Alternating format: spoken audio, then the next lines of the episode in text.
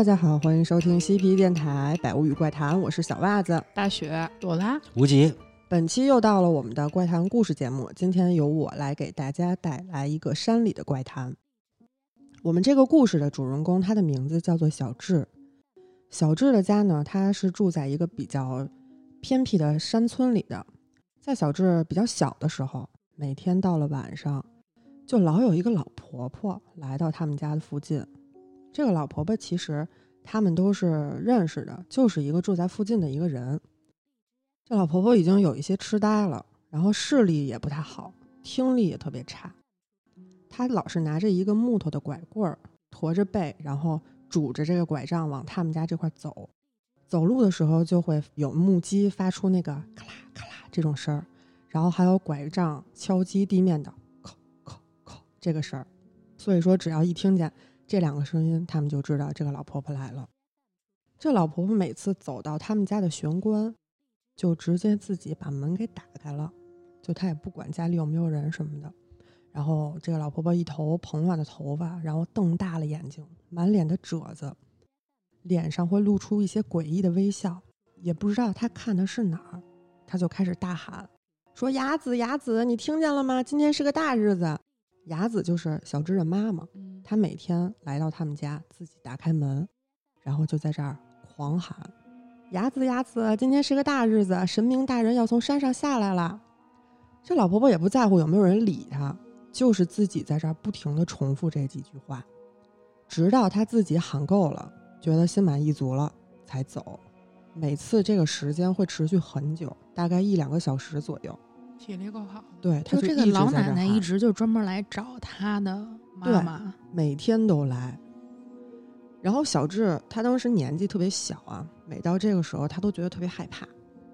虽然他知道这个老太太她是一个老年痴呆，但是这个老太太每次都在固定的时间来，来了之后就是大喊大叫，说一些没有人知道是什么意思的话。他觉得这个行为特别恐怖。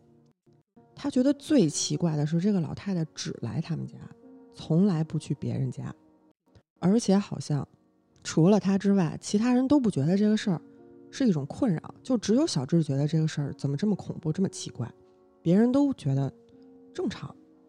因为当时他们住的那个地方民风特别淳朴嘛，平时的时候是根本不会锁门的，所以这个老太太来了之后就是自己开门，有时候他们不在家回来之后，就听邻居说，就算他们不在家，这个老太太也照常来。小智觉得实在太奇怪了，而且太害怕了，他就问他妈怎么回事儿。他妈犹豫了一下，跟他说：“说哎，他已经痴呆了，咱们也没办法呀。而且以前年轻的时候，这个老太太其实很照顾我的。后来她丈夫很早就去世了，他们自己的孩子也都不在她身边，可能是一个人太寂寞了才会这样吧。说是这么说，但是小智还是觉得这个事儿特别恐怖，不希望这件事发生。有一天下午呢，小智的妈妈接了一个电话，然后急匆匆的就开始收拾东西。临走的时候，她跟小智说：“说小智，小智，出了点事儿啊，妈妈可能晚点才回来，你自己在家待着吧。”小智一看妈妈走了呢，就自己开始在家玩玩具，打开电视准备打发一下时间，等他妈妈回来。突然，他就听到咔啦咔啦叩叩叩这个声音传过来。老太太来了，对，小智就一看表，完了，老婆婆来的时间到了。但是现在家里只有他自己，实在是太可怕了，怎么办呢？这个时候，这个咔啦咔啦的声音逐渐逼近，小智就慌慌张张地走到了玄关，颤颤巍巍地拿起了钥匙，把门给锁上了，然后缓缓地松了一口气。这个咔啦咔啦的声音听起来已经快到他们家门口了。小智突然想起来，家里的锁可能十多年都没锁过了，因为当时他们所住的这个山村是民风特别淳朴的，很多人家里都不锁门。夜不闭户，对，他就不知道这个锁到底还好使不好使。然后他就又开始担心起来了。他本来以为他锁上之后就没事儿了，突然想起这个事儿，觉得可能不行，防不住他。这个时候，这个脚步声走到他们家门口停了下来，因为他们家的那个门是属于就是一扇门，然后上面有一个毛玻璃。小智就半蹲着，靠在这个门边上，他一抬头就能看见这个老婆婆的影子印在那个玻璃上。哎呦，我都 又来了，我听了都特害怕。然后这个老婆婆在门口站了一会儿，小智就一直在门底下蹲着。突然，这个老婆婆就开始拉那个门，但是拉了几下都没拉开。小智就觉得，哎，这个锁有用，立刻就觉得自己胆子大了，觉得反正把门锁上，他就没法进来了。他刚这么想，这个老婆婆就开始用手咚咚咚在那拍门。小智一抬头就能看见老婆婆的那个手掌印儿在那个毛玻璃上，然后他就闭着眼睛，紧紧的靠在这个门上，拍了一会儿呢，他就听见老婆婆念了一句：“哎，怎么打不开呀？”然后他一抬头就发现老婆婆的身影不见了。小智刚松了一口气，这个时候突然，他们家玄关的电话响了，嗯，他吓了一跳，赶紧就。绷紧了神经，心跳也加快了。与此同时，他听见他背后的门传来了用指甲挠门的声音。小智当时感觉自己可能已经坚持不住了，他就想着：我绝对不能动，我就让他以为家里没有人，装作没有人在家的样子，必须要等到没动静了再动。过了一会儿呢，这个电话的铃声停了，门上也没有那个挠门的声音了。然后小智缓缓的吐了一口气，整个人就瘫坐在地上了，但是他心脏还在剧烈的跳动着，可能是因为刚才发生的这一系列事儿，就给小智吓坏了。他身体刚一放松，然后自己莫名其妙的笑了起来。小智站起身来，回到了客厅，准备看会儿动画片儿。他就想，我看会儿动画片儿，可能就能忘了刚才那种恐怖的感觉了。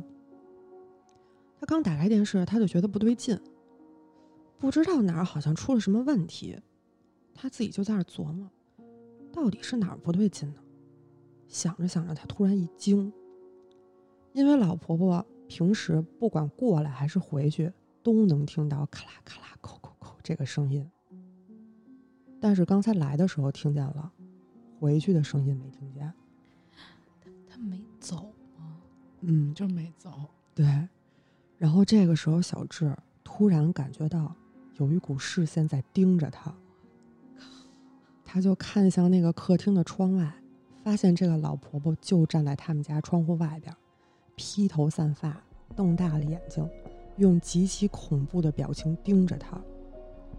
这老太太跟小智目光相对的一瞬间，然后就用一种老太太不可能做到的速度，转头就往他们家玄关跑了过去。他不拄拐棍儿呢对啊，所以说就是很奇妙，因为他其实是一个腿脚也不太利索，每天拄着拐的。就在那一瞬间，他就之前走路的时候咔啦咔啦，然后老太太这会儿就咔，然后小智一看他往那儿跑，他自己也条件反射的就往那个玄关跑了过去，死死的抵住那个门。他们家那个门是一个推拉门，嗯嗯嗯。然后这个老婆婆一边喊着说：“雅子，雅子，山神大人来了，快出来迎接！”然后一直不断的拉这个门。就在这个时候，咔嚓一声，门锁坏了。小智就直接吓得坐地上了。刚才剩余的那一点胆量真是消失的无影无踪，就跟他刚才自己幻想的那样，门锁坏了，这个门被打开了。老婆婆特别用力的把那个门推开。然后他的整张脸从这个门缝里挤了进来，你就看能看到他的这个眼睛是布满血丝的，然后披头散发的瞪着小智。其实人在极度恐惧的时候是根本没办法发出声音的。嗯，小智就倒吸了一口凉气，鼓起了最后的勇气，冲上去想把这个门关起来。这老太太也使劲的抵着这个门。也不知道他哪来的这么大力气，就是不让他关上。然后他这个脸不是从这个门缝儿挤进来了吗？他就这样缓缓的转过头，从门缝里瞪着小智。然后小智就大喊说：“说我妈妈现在不在家，你回去吧，她不在家。”突然，这个老太太力量就变弱了，然后把脸也缩了回去，压在门上的这个手也松开了。小智就赶紧抓紧这个机会把门给关上了。然后老太太又再度用力想把这个门打开，小智当时也是抱了必死的决心。两个人僵持了一段时间之后，老太太拍了拍窗户，接着就听到了咔啦咔啦、扣扣扣这个声音，逐渐远去。走了。对，小智彻底就松了一口气，老婆婆终于回去了。过了两个小时之后，小智的妈妈就回来了。小智就抱着他妈哭，说：“妈，我实在受不了了，我真的太讨厌那个老婆婆了。”小智的妈妈就好像很疑惑的样子，稍微安抚了一下小智的情绪，就揉着眉头说：“说你别闹了，明天葬礼还有好多事儿要忙呢。”小智一听吓了一跳，问：“说是谁的葬礼啊？”他妈妈说：“今天早上那个老婆婆就昏迷了，被送到了医院。”下午的时候，医生说情况可能很危险了，他又没有亲人在身边，所以就把他的妈妈叫过去帮忙处理一下。所以小智看见的到底是什么呀？小智也不知道他看见的是什么，因为大概一个小时之前那个老婆婆就去世了。小智的妈妈就是仿佛松了一口气的样子，说：“哎，终于结束了。”小智又问他：“为什么这个老婆婆只来咱们家呀？”小智的妈妈就给他讲了一件他妈妈小时候发生的事儿。那是一年的夏天，他妈妈的父母都没在家，然后就委托给这个老婆婆照顾他的妈妈。于是呢，这个老婆婆就开车带他妈妈出去兜风，开进了一条普通的山路里。中途的时候，在附近的小饭馆吃了个饭，然后临走的时候呢，他妈妈看见了一条没有铺过的小路。就是属于那种山里的野路那种，嗯，她就跟婆婆说：“说婆婆，不如我们走这条小路去探险吧。”然后婆婆也觉得嗯挺有意思的，他们就这么着往小路里边开了进去。结果走了一阵，车熄火了，怎么也打不着，手机也没有信号。婆婆自己也不知道怎么修车。如果他们这个时候把车放在山里，走回之前的小饭馆，可能也要花几个小时的时间。那没有办法呀，婆婆和妈妈就决定在车里对付一晚上。第二天早上起来，他们再想办法求助。夜幕降临，气温呢也在不断的降低。山里的晚上其实是静悄悄的，就是你只能听见风吹过一些树木，发出那种沙沙的声音。嗯，不知道过了多久，她妈妈在副驾驶这个座位上就睡着了，然后婆婆辗转反侧，怎么也睡不着。就想要不然先闭上眼睛休息一会儿吧。他刚把眼睛闭上，就听见了什么声儿。这个声儿也说不上来，到底是人发生的还是什么东西发生的，但是听起来有点恶心。这个婆婆只是不断的听到那个恶心的声音，重复着 “te so meto”，她也听不太清楚。她发的是日文的发音，翻译过来好像是。转灭葬这几个字儿，断断续续的，只是一些发音，它没有一个整句的话。然后这个婆婆刚开始以为是自己听错了，就继续闭着眼睛休息。那个声音好像是从一个很远的地方传过来的，但是越来越近。婆婆就睁开眼睛，然后她就看见了一个不知道是什么东西，以一个非常奇怪的姿势往车这边走。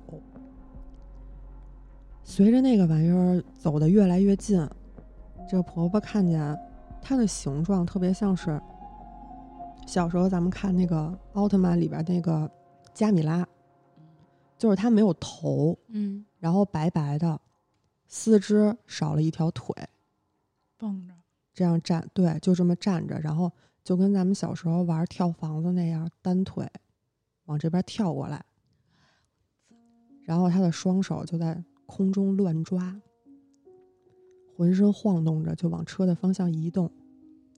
这婆婆当时也吓了一跳，也不敢出声儿。虽然这个东西一直是往这个车的方向靠近着，但是还好，从车的旁边就过去了。他从车的旁边过去的时候，然后也持续的发出那种 “teso meto” 这样的声儿。这个声音逐渐远去。婆婆回头的时候，看见那个东西已经不见了，刚要松口气，准备看一眼有没有吵醒妈妈，突然发现那个东西就在副驾驶的窗外。她从近处看的时候，才发现那个东西没有头，然后胸口长了一张特别恶心的脸，还带着一些诡异狰狞的笑。婆婆当时感觉自己真是恐惧到了极点。就人恐惧到了极点之后，就会转化成愤怒。然后婆婆对着她大喊了一句“滚”，喊完之后，那个东西确实就消失了。但是她妈妈也被吓醒了，突然一激灵就醒了，应该是被那个婆婆的喊叫声给惊醒的。婆婆刚想安慰一下妈妈，妈妈嘴里就开始嘟囔着：“进来了，进来了，进来了，进来了。” 婆婆当时感觉大事不妙。虽然车坏了，但是还是就死马当成活马医，发动一下试试呗。结果一试还真成了。然后婆婆赶紧开车带着他妈回到原来的路上。这一路上，他妈一直在那嘟囔着：“进来了，进来了，进来了。”这个婆婆就把车开得飞快，差不多开到能看见路灯的时候，稍微心里安心一点，因为就是有一些人气儿了。但是这个婆婆就发现，不知道什么时候。他妈妈小声嘀咕的话，从“进来了，进来了”变成了 “tense 眉头”，哎呀！而且这个神态看起来也越来越不对劲，脸上慢慢就露出了那种诡异的笑，上身了。当时对，当时他妈还是一个小孩嘛，一般正常的小孩其实是不会发出那种特别成人化的诡异的笑的。然后婆婆当时就觉得这个事儿太不对了，赶紧就把车。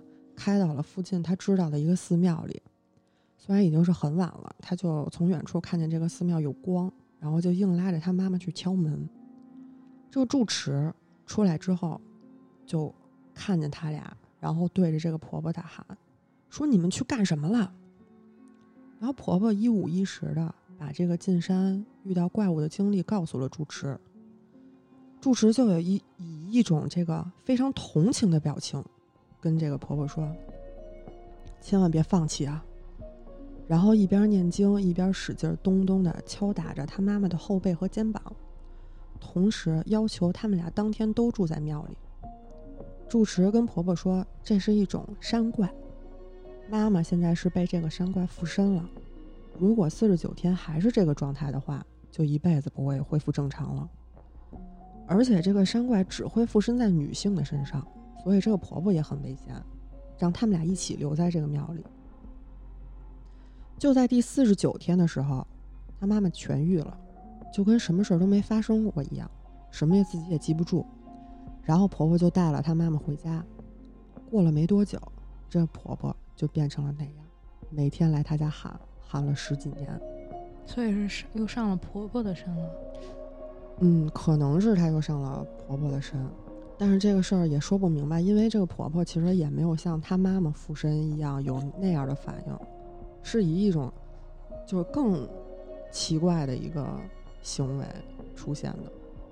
就是以前说的伤了三魂七魄了，嗯，有可能，因为你像，因为你看那个婆婆，她在每天喊，她在每天喊的时候，她喊的也是雅子山神大人来了，你快出来迎接。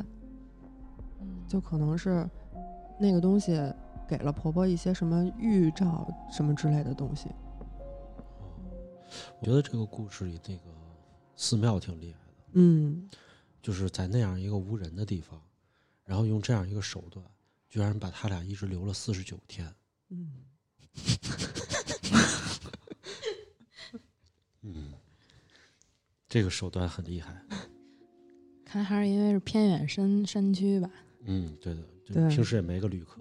对，就在中国的故事里边，所谓的山神，可能就是那些什么狐狸、耗子，一般都是动物成精嘛。对，没事儿，咱们这边遇不到这种情况。解放以后，动物不准成精。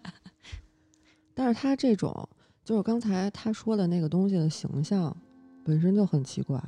他没有头，他的脸是长在胸口的，说着有点像刑天。对，刑天也是。但是他少一条腿。这个这个怪物的这种形象，就是刚开始你在说的时候，就是我感觉他就好像在，就就是他一直在挥舞着手，嗯然后他一直在念叨的这个咒语，太手白头，嗯嗯我感觉就是，当时我感觉就是他在施忍术，嗯，对，就你看，就一直挥挥挥手，施忍术或者施法之类的那种。对对对，就就嗯好像咱们看《火影忍者》里施忍术似的，一直在那挥挥挥挥挥，嗯然后会要念叨一些东西。就是日本实际上好像还有一个怪谈叫扭来扭去，嗯也是这。种白色的怪物。嗯你看到它的时候，它就会附到你的身上，嗯，对，然后被附身的人会慢慢的变成这个怪物。我之前也看过那个怪谈，那个怪谈说的是一般扭来扭去，其实都是在农场附近或者稻田附近。然后你在远处的时候会看到一个白色的东西一直在摆动它的手啊，就浑身都在扭。然后你仔细看的时候，也看不到什么。就是本来刚开始是哥俩一起去的，然后哥哥看了一眼，从望远镜处远处一直走过来，直到你看到就是一张白脸，然后唰，对，最后这个人就会变异成那个怪物。如果下次再有人用望远镜看他的话，那你就是下一个。嗯，哦，然后你那你也会做出穿着白衣服在那扭的那个，对，就是你本人就变成了扭来扭去。嗯，其实就是在日本的话，它的这个嗯神道教文化里头有很多的这种鬼巫术的这种流传。嗯。嗯。嗯，在咱们中国的话，你可以看到，就比如说在东北的这种萨满文化里头也有这些东西，嗯嗯，就是咱们经常会被一些什么动物上身。嗯嗯，我以前遇到过这样一个事情，就是我的外婆的妹妹，嗯我的姨外婆，她是就是我外婆的姨姥姥姨姥姥，哦姨姥姥，姨姥姥，嗯嗯她是东北的一个出马仙。嗯然后呢，她来北京就是来找我姥姥住，然后来北京来看我们，就住在我们家。然后顺便呢，就给我们就是每个人都看一看嘛。然后当时我大舅呢，他们他们家是在一家是在张家口开餐馆生意的，然后他们也来了，来了以后就是都住在一起。当时的北京九几年的时候都住那个平房，嗯都住小平房。然后呢，这一天呢，我们聚会，带全家人一起吃饭。吃完饭了以后呢，因为住的人特别多，住不下，我就和我的另外一个跟我年龄差不多的表舅嗯一嗯块儿去我另外一个舅舅家打地铺，睡在地上。然后完了以后呢，我们决定好了，刚要出门的时候，这个姨姥姥就拉住我的手，拉住我和那个表舅的手，我们俩都不大那会儿。嗯都十十十岁出头，拉住我们俩手说：“呃，你们俩啊今天晚上好好睡觉，看见什么东西都不要去好奇的出去。哦，那不行吧？必须好奇吧？”然后完了以后，我们就回去了。回去了以后，嗯我们俩就觉得没什么事儿了，回去就睡觉，躺在地上。然后躺在地上以后呢，当时那天晚上呢，月亮特别的亮，我记得月光从窗口照进来以后，地上都发白那种。嗯特别亮，也没拉窗帘。我们俩就躺在那儿，躺在那儿，我们俩就说了会儿话，马上就要睡着了。这时候我舅舅家全家都睡着了。突然，月亮从那个窗口打进来，在我们俩中间的这个位置上，映上了一条黑色的长长的一条带子，带子，就是你能分辨出来它是一个带子。细的。嗯然后呢，就是因为因为月光的影子铺在地上整整齐齐的，中间就这么一条带子，这个带子就弯弯曲曲的一直在扭动。是蛇吗？哎，你听出来了是吧？嗯但是当时我们俩不知道，因为那么大的窗户怎么能从上到下站一根蛇呢？嗯而且它是弯弯曲曲的在扭动。你俩不会出去看去了吧？我俩当时就是脸对脸啊，都看见了以后，我们俩不敢动了，我们俩也不敢往那个窗户外头看，还小，嗯，然后就开始往被窝里缩，嗯，我们俩就对视着往被窝里缩，就是除了对方的眼睛什么都不敢看了。然后缩到被窝里以后，然后就闭上眼睛，谁也不说话，然后就后来睡着了。睡着了以后，第二天就过去了。过去了以后，到了我外婆，到到我姥姥家里，然后那个我那个姨姥姥，嗯然后就拉住我们俩就说：“昨天晚上怎么样嗯，？”然后我们俩就说：“我我们俩说是什么东西啊？外头？”嗯我们知道那什么，然后我们其他全家其他人不知道，然后就在听我们说话。问你们看见什么了？说没看，没敢看，不知道，就在中间。姨姥姥就说：“这个东西啊，是跟着你大舅来的。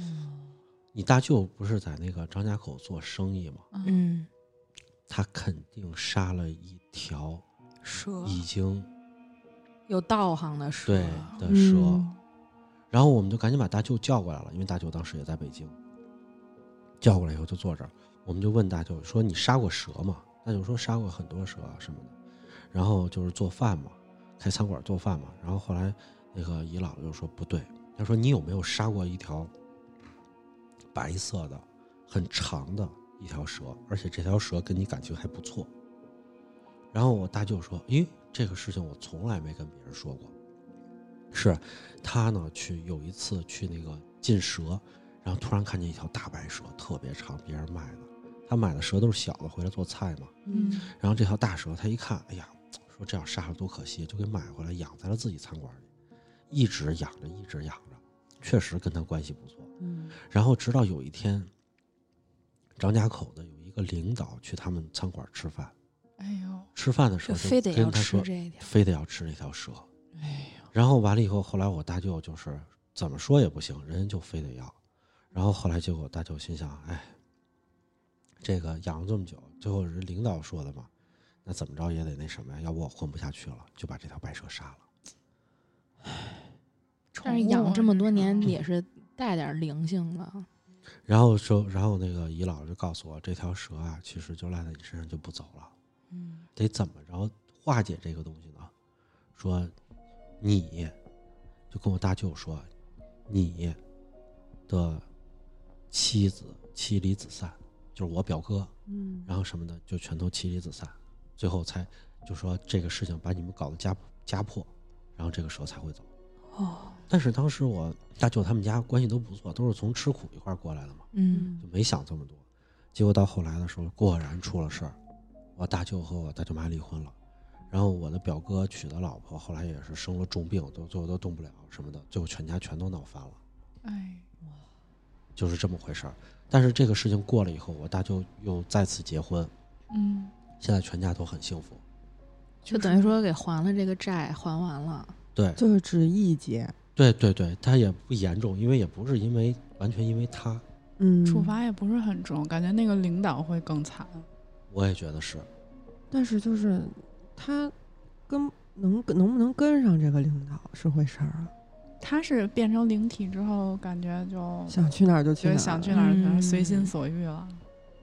嗯，我觉得是吃的人可能罪孽更深重一些。对，对对他点名要的，他是而且是因他而死，对。嗯，但是你要说山上有一个事儿，就是也是我妈的表姐，嗯她是我妈跟我说，就是他们在一起出去玩儿，正好就是我的这个姨呀、她正好怀孕，怀着孩子的时候，他们一起去山里玩儿。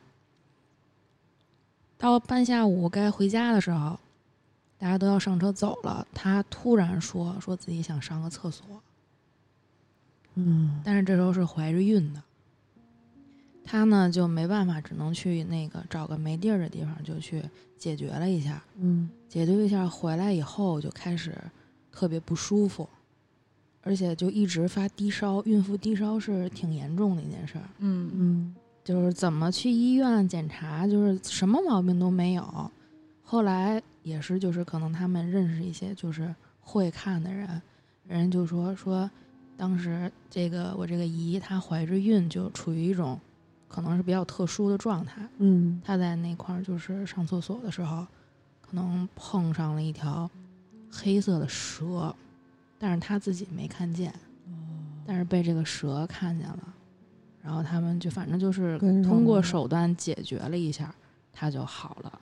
所以他们后来也是说说，女孩儿就是有时候夜里你要是在山上，不要随便的去就是在外边儿就是解决这个问题，在哪儿都别在外 边解决，但是反正挺危险的。这个蛇还真是挺邪的。嗯，就我之前不是说我朋友的那个姥爷的事儿吗？嗯他的爷爷奶奶是住在北京郊区的山里边儿，嗯，然后呢是一个就是那种平房小院儿。他爷爷有一天就是打扫院子、收拾屋子嘛，从那个房梁上面爬下来一条小白蛇，俺奶奶吓一跳，说这什么呀？你赶紧给它弄走。结果他他爷爷一锄头给弄死了，嗯挖一坑给埋了。埋了之后，奶奶就一直腰疼不舒服，到最后就是卧床都起不来了。最后我这朋友就是找了，也是他姥爷他们村里那个嗯，出马仙儿，对，给请过去看的。看了之后说，问老头儿说：“您是不是弄死一条蛇呀不会就正好垂在腰那块儿吧？？”不，呃，不是，就是也也不是很吓人啊。说您是不是弄死一条蛇呀？老头儿想了想说：“嗯，是，就头几个月收拾屋子时候从房梁上爬下来的，给老太太吓一跳，然后我一生气给给弄死了。”人说这蛇是你们家保家仙儿，哇，说要做个法给弄走。这个在我们湖南那边的话，蛇这种东西的话，其实在那边的话，就是因为潮湿，蛇是很多的。嗯然后每一家人的，就其实家房梁上的几乎是都有的。嗯这个蛇如果从房梁上掉下来，然后完了以后你就不能够去弄它，它会自己再爬回去。嗯然后你不能说是蛇掉下来我就把这个蛇丢走了或怎么样，因为这个就是你家的，就是怎么说守护你家的，嗯就是这样。就是保家仙儿嘛，它是有一个固定自己待的地方的。老头儿就是挺生的，他唯物主义，不信这个。结果老太太难受了好几个月，等人家做完了法，哎，没事儿了，之后信了吗？信了。经常是这样。都得经历一下。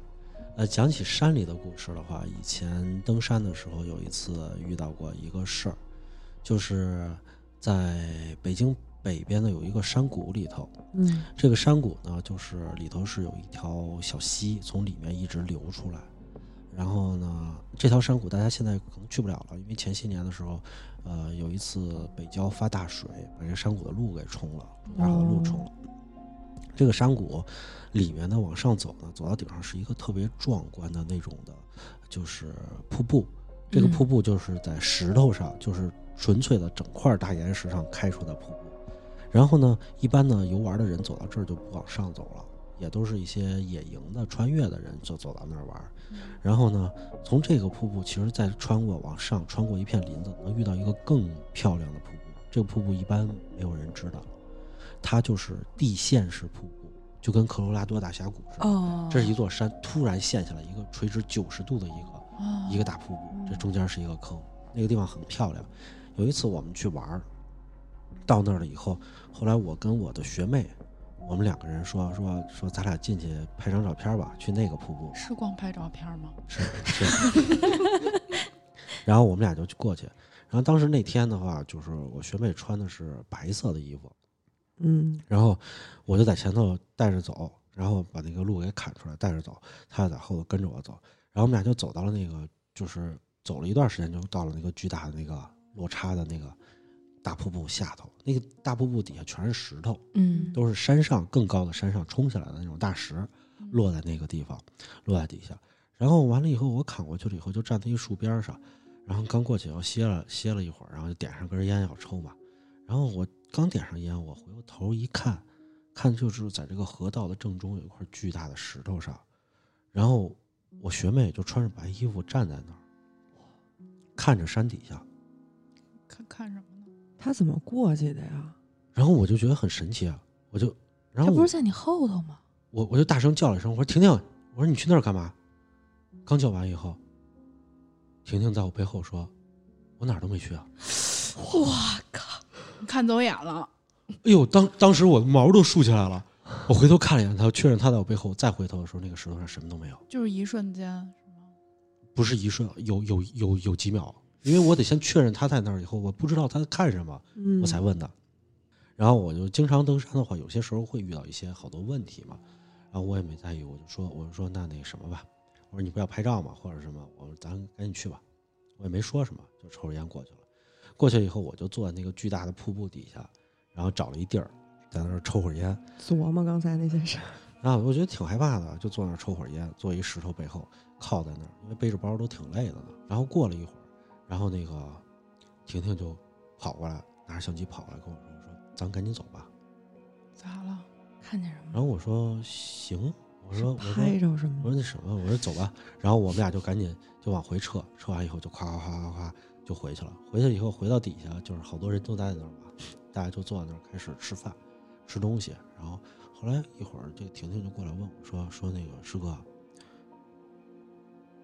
刚才是咱俩上去的吧？”我说是。这个问题就。他说你看见别人了吗？我说我没看见别人。他跟我说他在那儿拍那个瀑布嘛，拿相机拍那瀑布，拍拍拍拍完了以后，他一回头看见自己身后河道里有一个石头上站站着着一个你站着一个女孩，哦背对着他在在朝那个河的下游看。也穿一身白，对，哇塞！这然后完了以后，他就说赶紧。然后他看了一眼以后，他觉得很，他觉得很害怕，因为那女孩一动不动。嗯，他就赶紧跑到边上去叫我，然后他说回来的时候，他还回头看了一眼，发现那石头上什么都没有。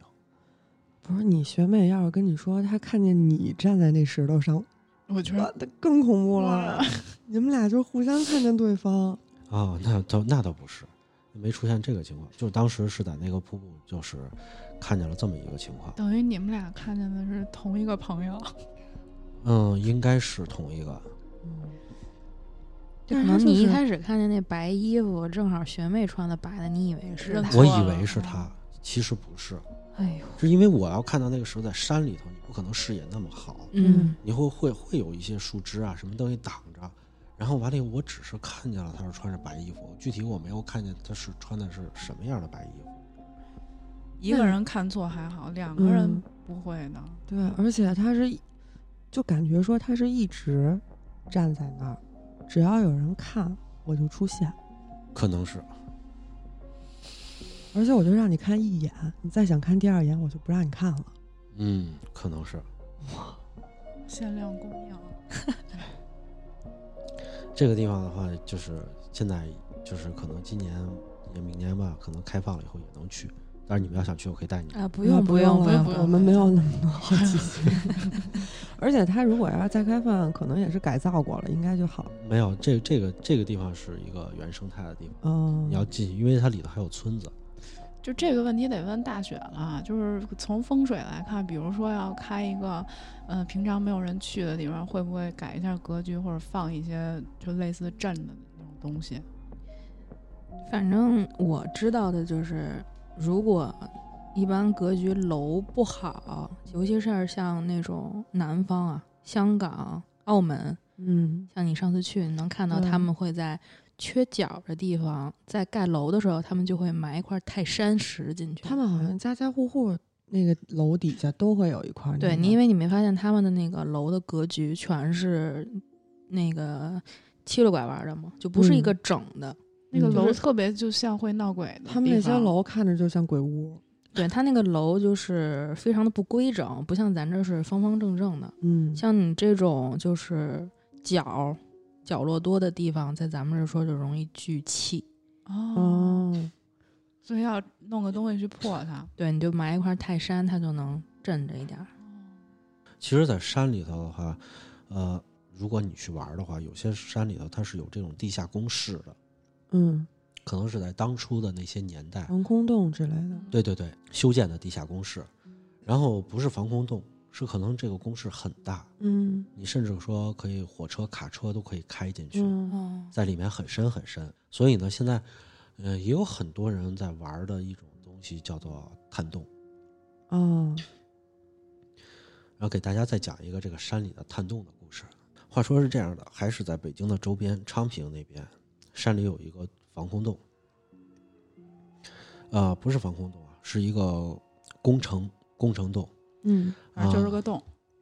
在北京，很多喜欢玩这个户外穿越的这个探洞的人都知道这个地方，因为这个洞啊是在这个九龙山小汤山北边，你要进去。进去的话，这个洞洞口已经被封住了，用很多的土封住的，但是就在这个土坡和这个洞顶的地方有一个小口，这个小口呢也是土的，被人打开了。嗯所以很多人都喜欢从里头钻进去去探洞。嗯，当你进去到里头了以后，我们就是都带着头灯，带着装备，戴着口罩就进去了。进去了以后非常的黑，这条路很长，中间呢是一条土路，就是土路。左右两边的话，可能是因为以前有一些汽车经过，嗯压出了一些车辙的沟。比较奇怪的是，我进入这个洞的时候，发现啊，这个洞啊，有些地方的这个车辙的沟壑里是湿的。有水呀、哎，这个洞有多长呢？我们没有走到头，嗯因为走到了最顶头的地方，用一块就是那个布，就是那种五色布那种的帆布，嗯又封住了一个洞口，就是大概是得有呃一公里多的地方。挖的好深啊！然后呢，封住了一个洞口以后呢，这个洞口左右两边是有一个小螺旋楼梯上楼的。但是我们沿着螺旋楼梯往上走了以后，发现突然就是岩石了，就等于没挖没挖没通。完。对嗯呃，有很多驴友呢，就是会走到这个阶梯这个地方，在这儿，呃，甚至有人还在那儿烧烧烤过。我不知道为什么那么脏乱差的空气环境还在那儿吃。嗯。然后呢，再往前把那个布帆布其实是已经打开的，嗯嗯，再进去就是爬进去，再往里走。我有一个朋友又往里头探了大概一里地，说前面还有，这么长，对，就没有进去了。我说一下这个洞的前面，前面当你往里头走将近一里一里地的时候，会突然在这个洞的正中发现一个桌子，上头是一个祭坛，啊！一个祭坛上头就写着祭，你们不怕吗？啊就是我们当时一看，这肯定是网友们瞎闹嗯嗯啊！这个谁进来放在这儿，这增加气氛。啊，为什么呢？因为也有那种玩具的那种胶手啊，什么东西的放在边儿上，哦然后什么的，然后完了以后大家都说说笑笑的。然后这时候呢，我就发现旁边这个祭坛边上散落了好多好多，就是小孩的，就是有好多小孩的玩具，都是那种九十年代和两千年初，说这孩子的玩具，嗯还散落了好多课本和那个作业本什么的。谁在那儿写作业呀？都是散的满地都是，就是这个祭坛可能是祭奠一个小朋友的。它是这样的，这是一个祭坛，顶上还挂着好多条幅，你要穿过这个条幅是这个祭坛，后头还挂着条幅，再往后走又是洞，深洞，就是当不当正不正，在一里地的地方有这么一个祭坛。就是一个莫名其妙的地儿，突然立起来这么一个，然后完了以后呢，就是因为上头有一个，就是这个祭坛的桌子上啊摆着一只塑胶的一个手手的模型，嗯然后其他地方其实都很像祭坛，都是小朋友的铅笔盒、小书包，然后什么的。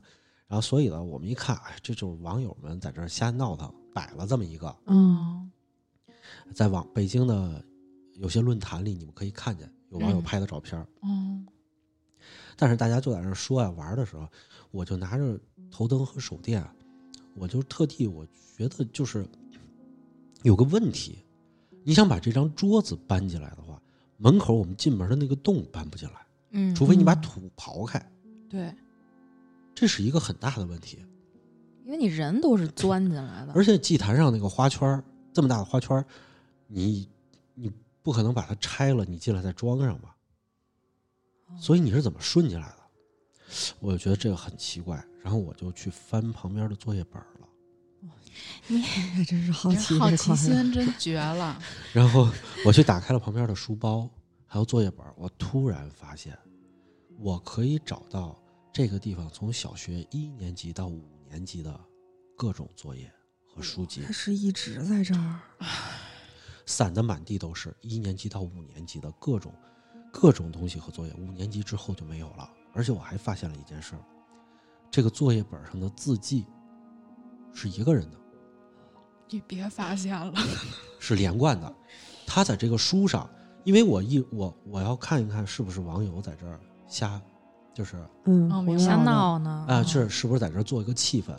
我突然发现这个书上，语文书、数学书上都有笔记，这是一个真的小朋友做过的东西。哦，然后呢，这个小朋友的这个本儿，当然他还有名字，我就不方便在这说了。嗯嗯他上面都有签名，还有像咱们一样上课的时候在书边上画的画儿。嗯就跟我们正常小朋友一样。但是五年级以后的东西都没有了，这里遍布着他之前的笔记、玩具，还有一些课本，各种各样的东西，都截止到了五年级。那就是说他五年级的时候走了。然后当时我去看了，而且在这丢着的很多东西，他不是说，我分析了一下，他不是说现代的网友去了以后，我从家里拿点东西去撒在这儿，嗯因为有很多东西明显经历过那个年代以后，你可以看见清晰的九十年代的烙印。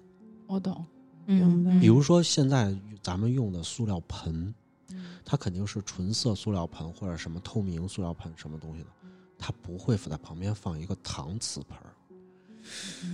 哇，还得是那种磕了边儿的，而且确实一看就能看出来东西是不是旧的。对，这个是经历过那个年代，你一看就可以知道这个是到底是不是旧的，是不是嗯真的。嗯然后我就觉得很奇怪，我就去看了一眼那个桌子，祭坛的那张桌子。嗯那张桌子啊是一个四抽屉的桌子，这个桌子是什么呢？就是老木家具，你知道吧？带包浆那种很稳的那种老的木家具的桌子，它不是说我捡一个随便我拿拿拿来放在这儿，这桌子还不错呢。于是我们就又往前走，难道这个地方有人住？就穿过了这个祭坛，继续往后走嘛。再往前走的时候，突然发现就是这个，要知道防空洞，就是如果我们去探过洞都知道，边上全都修砌修砌的就是一个拱形的一个东西，嗯，也是一条道儿，你往里走，没有别的建筑。但是我们再往里走的时候，发现右手边突然出现了一个窑洞，在山体上出现了一个窑洞，然后是一个正门。哎，我们就推门进去了。你们干嘛呀？你们要？进去了以后，发现这个窑洞里头啊，门口有有脸盆架子，上头有水盆，水盆里有水，不可能啊！有人跟你住啊？它有左右两个厢房，我看中间没有什么太多的摆设，然后角落里头有烤过木头的痕迹，我就进了右厢房，发现里头堆着有柴火，还有小凳子，嗯但是上头都落了很多的土，很久没人坐了。我进了左边的厢房，左边的厢房的话是一张空空的一个炕，嗯是一个炕，还有一个小桌子，也是很久没有人就住了。但这个整个这个窑洞是嵌在石头的山石里的，也就是特意在这儿挖了个窑洞。然后这是一个什么作用，我并不知道。我就又去爬在旁边爬着看了看墙上有没有写的那个军事基地的什么那些字嘛，嗯嗯发现也没有。然后出来以后，看见这个窑洞就是你们想象中的那种西北窑洞似的，一个月亮门然后窗户框子就是那样的隔间儿，我们就出来了，进里头玩去了。然后进里头玩了以后，玩了一会儿以后，我们就走到最最顶头嘛。我说探不过去了。然后最后我那朋友回来以后，我们就往回走。往回走，走到那儿的时候，突然我有一朋友问我：“喂，你刚才进这个窑洞里看见什么了吗？”我说：“没看见什么里头。”我说：“这什么里头什么都没有。”然后我那个朋友说：“那我也进去看看。”另外一个没进去看的朋友，刚开始不敢进去，后来就说进去，推门就进去了。我一看他进去以后，砰就站在那儿，站在那个中间的那个厅里头，看着炕的那个屋，他就不动弹了。然后完了以后，我们说怎么回事？说狗蛋儿走了。然后后来结果我另外一个朋友说干嘛去了？有的时候也进去了，进去以后他也不动弹了，在那看着。哎，我真我我想离席了，我然后完了以后，我就奇怪，我说我说你们俩干嘛呢？然后我就推门进去了，我也进去了以后你，也站那儿了，然后我一看，那个炕上躺着一个人，那个人背对着我们，是活人吗。穿着一件粗布的衣服，一个灰色的裤子，躺在那儿。但是你刚才没看见这有人，没有，刚才我和我一起进去的还有别人。然后，然后我们看见了以后，就谁也不敢说话了。第一，刚才没有这个人，我是知道的。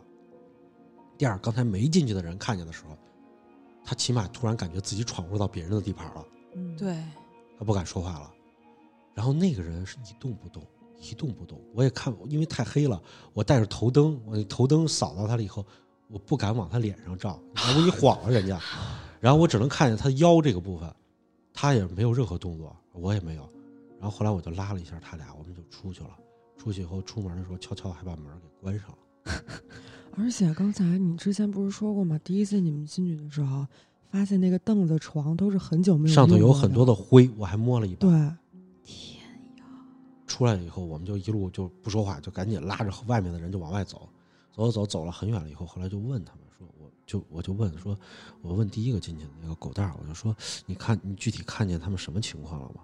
然后那狗蛋儿说我不知道，那个人躺在那儿，好像是那个耳朵上还有白色的，我觉得可能是耳机似的，然后但是也没声，他就一直躺在那儿，然后他说我就不敢动了。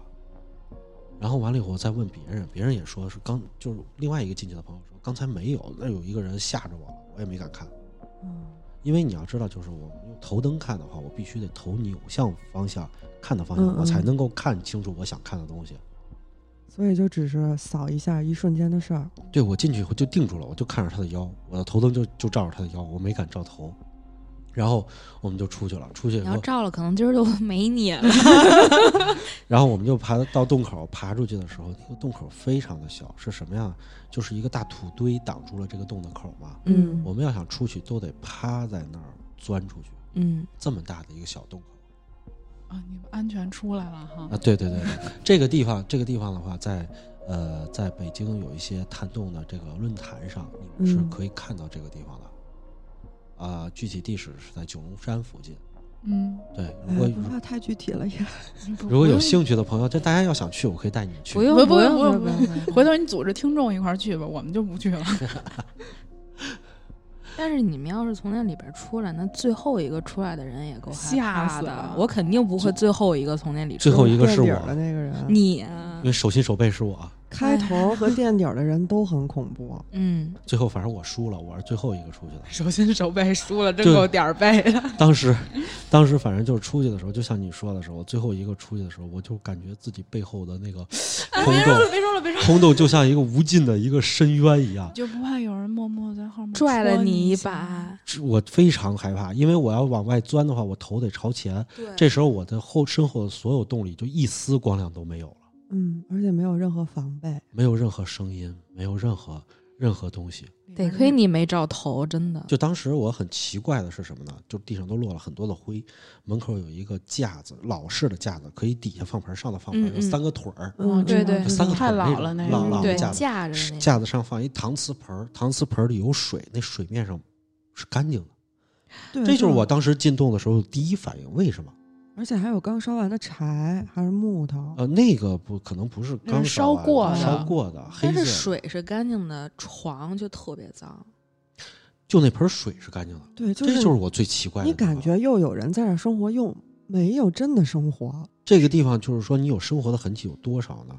有毛巾，有牙刷和牙缸，全都有。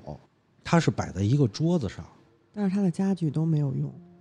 嗯，是这样的。但是你说谁会住在这里头呢？这里头没有电，黄鼠狼，什么都没有。而且你，而且你再想想，那个小孩祭坛那块儿也有一个搪瓷盆儿，啊，这个搪瓷盆儿是从跟那架子上家里的搪挪来的瓷盆儿。是不是不是一个哦，是？但是是一不是套吗属于啊，对对对一家子？